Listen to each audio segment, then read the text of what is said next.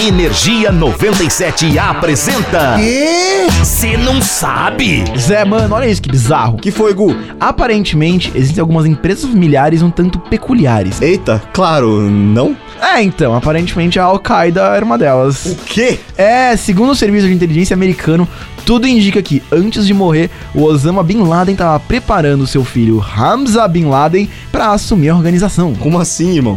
Então, descobriram cartas dele pro filho que mostram que o Osama tinha dicas para o pequeno Hamza, que incluíam não sair muito de casa, viajar em dias nublados para driblar drones, trocar de carro dentro de túnel para evitar a inteligência americana, e etc, etc. Que? Jura?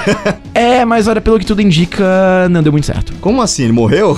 Nossa, como você sabia? Jura, eu acertei? Sim! Eva! Mas como assim? Então, segundo o serviço de inteligência americano, Hamza Bin Laden teria morrido em algum período entre os dois primeiros anos do governo Trump, mas tem um porém. Que seria? Não sabe ou não disseram ainda quando, como, onde ele foi morto e por quê. Como, como que sabe que ele morreu então? Cara, pergunta pra eles, eu sou só um garoto assustado. Ok. Mas se for verdade, tem um lado bom nessa história. A Al-Qaeda perdeu o seu legado, Real, mas é isso. Você curte curiosidades extremamente bombásticas.